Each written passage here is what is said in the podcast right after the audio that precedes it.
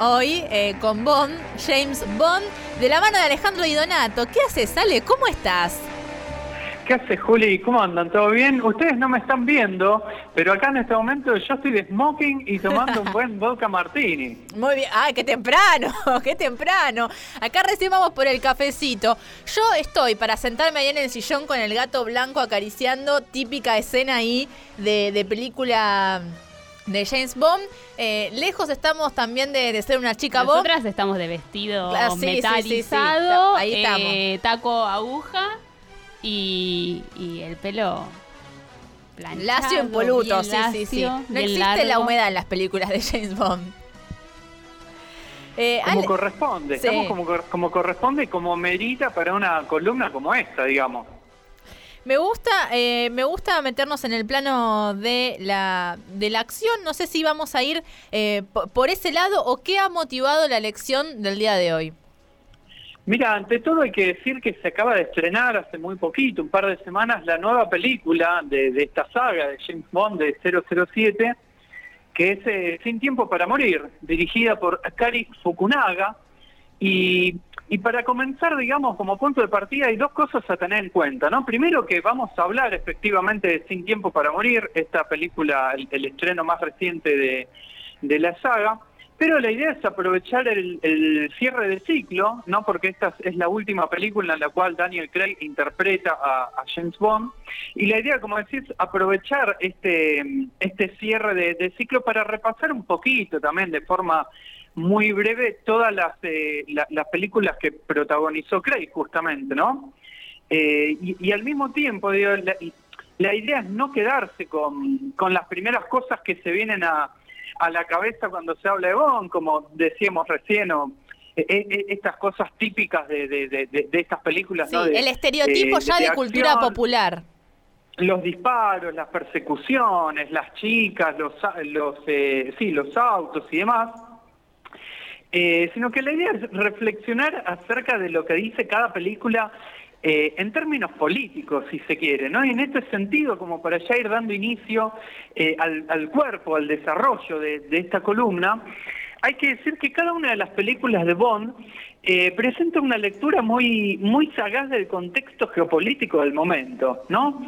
Yo cuando estudiaba en, la, en la facultad tenía una profesora que una vez me dijo, mira, eh, si querés saber qué es lo que está pasando en el mundo, lo que tenés que hacer es mirar las películas de James Bond. Y es una frase que con cada una de las películas que yo veo la, confirmo, digamos, y no encuentro eh, excepción a, la regla hasta el momento, ¿no?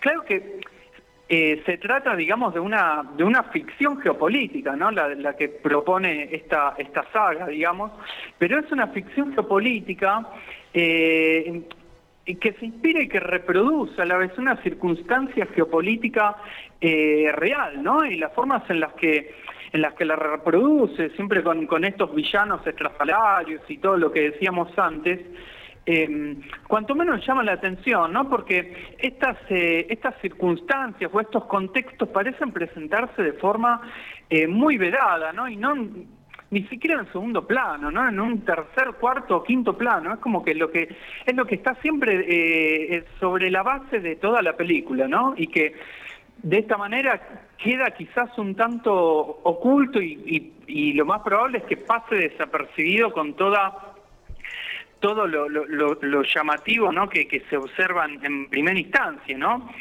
Eh, y vos sabes que, hablando de villanos, eh, y retomando o trazando un hilo medio forzado de continuación con, la columna anterior, eh, Ricardo Pili decía que, decía que, hablando del género policial, ¿no?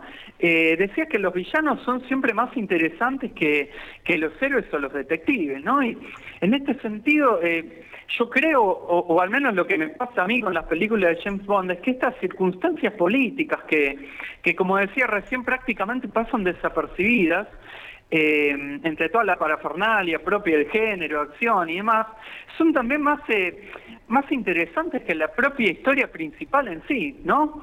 Y, así, por ejemplo, yendo al repaso que, que decía hace un ratito, de, de las películas de Bond protagonizadas por Daniel Craig, nos encontramos, por ejemplo, en Casino Royale, que es la primera del 2006, con que mm, la, cuestión de fondo, digamos, es la de los banqueros que están al servicio del terrorismo, ¿no?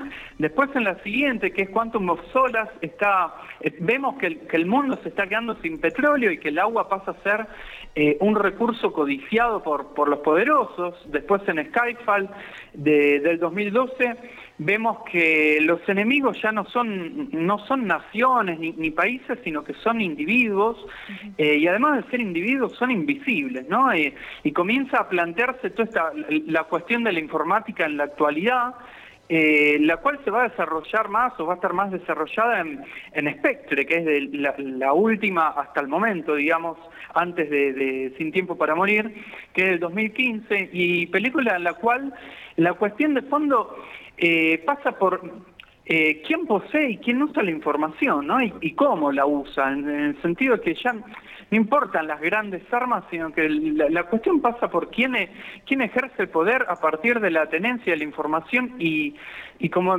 y, ya no se presenta ni siquiera a través de, los villanos, entre comillas, ni siquiera son los eh, magnates de los medios de comunicación que nos mostraban las películas de Bond en los 90, ¿no? Son esta, esta especie de individuos invisibles y que eh, no se sabe bien cómo ni, ni por dónde es que operan, ¿no? Y así llegamos a esta película, Sin Tiempo para Morir, en la cual se describe un, un, contexto geopolítico mundial de alerta, ¿no? Al, borde de la crisis, eh, eh, de gran susceptibilidad, con mucha confusión, ¿no? Esa es una de las de las cosas que más llaman la atención en esta película, en, la, en, en un contexto en el cual los países involucrados no parecen saber bien contra quién o contra quiénes están luchando, ¿no? Y en, el cual las alianzas del pasado eh, parecen estar ya, ya deshechas. Y, vos sabés que buscando información para esta columna, encontré unas declaraciones de Neil Purvis, que es uno de los guionistas históricos de la saga, que hace como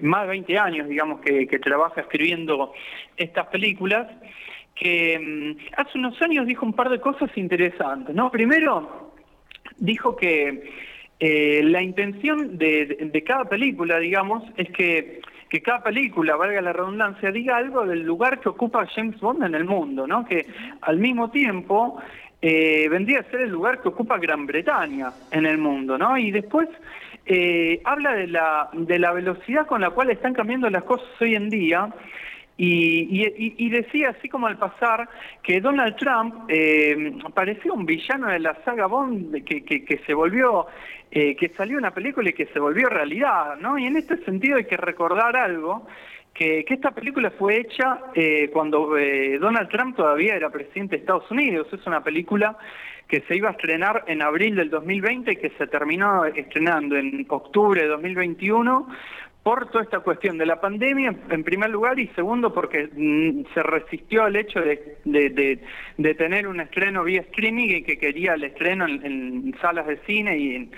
y en, y en pantallas grandes, ¿no?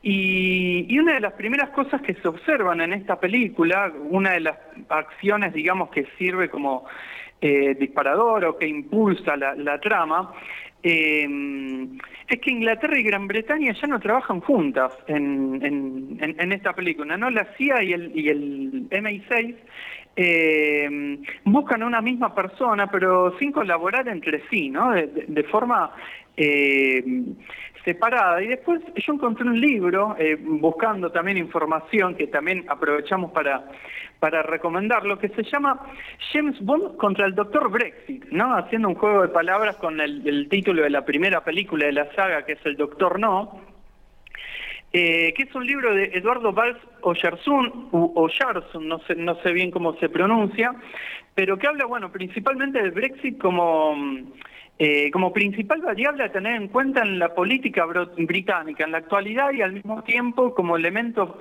o factor a tener en cuenta en las películas actuales o en las últimas de, James Bond, ¿no? Y en este sentido, mira, yo no puedo decir mucho, no puedo profundizar mucho porque estaría verdaderamente estaría spoileando algo importante de la película, que, pero sí Sí, sí puedo decir eh, que podría leerse ¿no? cierta referencia a este colapso de la identidad británica que, implica el Brexit, eh, en lo que le termina pasando a James Bond, ¿no? Al final de la película, que, que, dicho sea de paso, a mí me parece que es un final que está a la altura del personaje, digamos, que, que creó Daniel Craig y de la del, del, estilo, digamos, o del camino que eligieron recorrer los productores, ¿no? Con, con, esta, con esta parte de la saga, ¿no? En la cual, a diferencia de, de, las películas históricas, ¿no? Que por lo general eran autoconclusivas, ¿no? Que tenían un principio y un final, que uno las podía ver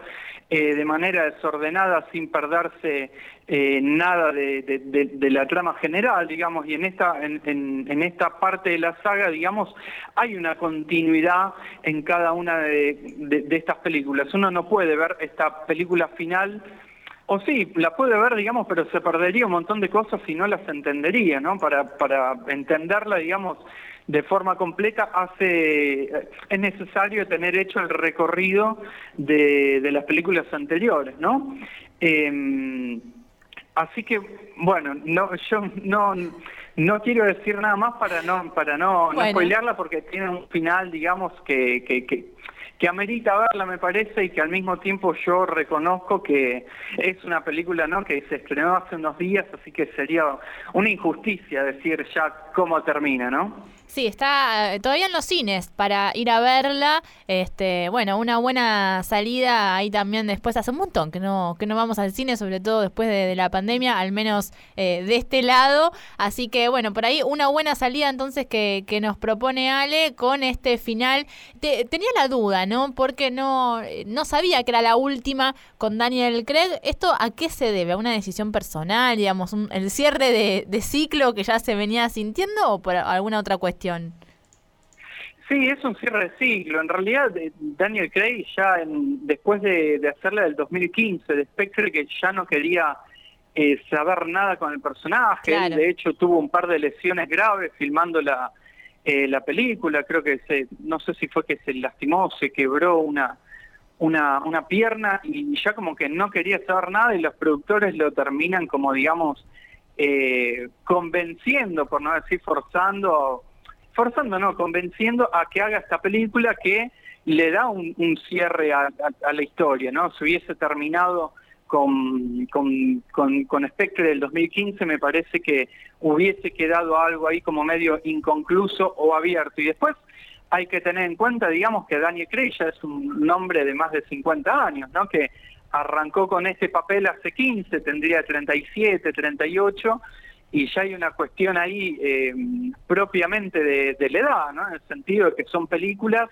que requieren de una acción física, digamos, muy, muy intensa. Y, además que James Bond es un personaje eh, de unos 40, 40 y algo de años, ¿no? Así que en ese sentido ya el mismo personaje eh, quedando lejos. Me parece que lleva a la necesidad de buscar otra otro otro intérprete, otro actor que que que le dé vida u otra actriz, ¿no? Porque hay muchos rumores acerca de la posibilidad de que James Bond pase a ser mujer en el futuro, no sé, se empiezan a, a manejar un montón de, de, versiones que, eh, dicho sea de paso, también hay como una especie de juego en esta película que, que, que, hace referencia a todas estas, eh, todos estos rumores, todas estas versiones. bueno, si puede transicionar, si puede transicionar eh, James Bond, también puede cumplir más años y ser un poco más viejo, ¿no?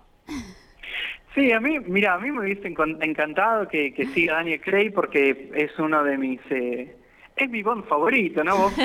Me encanta que la película termine, la película, la columna termine en un tono confesional, ¿no? Pero eh, a mí es uno de los, eh, es uno, no, de vuelta, es, es mi Bond favorito porque justamente eh, hago referencia a esta búsqueda que decía de, de, o, a la impronta que le quisieron dar a esta parte de la saga en el sentido de que nos encontramos con un James Bond mucho más humano, ¿no? Más vulnerable, un Bond que eh, que se enamora, un Bond que sufre, un Bond que, que, sufre el paso del tiempo, justamente es algo que no solo le, le, pasa al actor, sino que al mismo el mismo personaje en, en pantalla y, y, que tiene conflictos también muy, muy humanos, ¿no? Si uno analiza de manera global el total de estas cinco películas, se encuentra con que el, para mí el, el principal villano, digamos que eh, o el principal enemigo ¿no? que, tiene James Bond en estas películas es el es su propio pasado, ¿no? que todo el tiempo está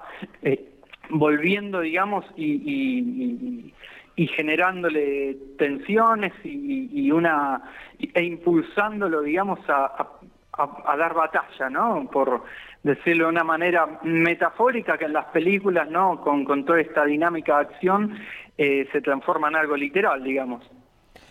Bueno, vale, entonces quedamos así con esa invitación al cine. Muy interesante este cruce. Nunca había pensado en una película de James Bond para analizar la, la realidad. La geopolítica. Ojo con ese dato. mirando un poco lo que está sucediendo en Gran Bretaña, ya que se ha mencionado la cuestión del Brexit, me, se me aparecen las imágenes de la serie El Colapso. No sé si la viste, Ale.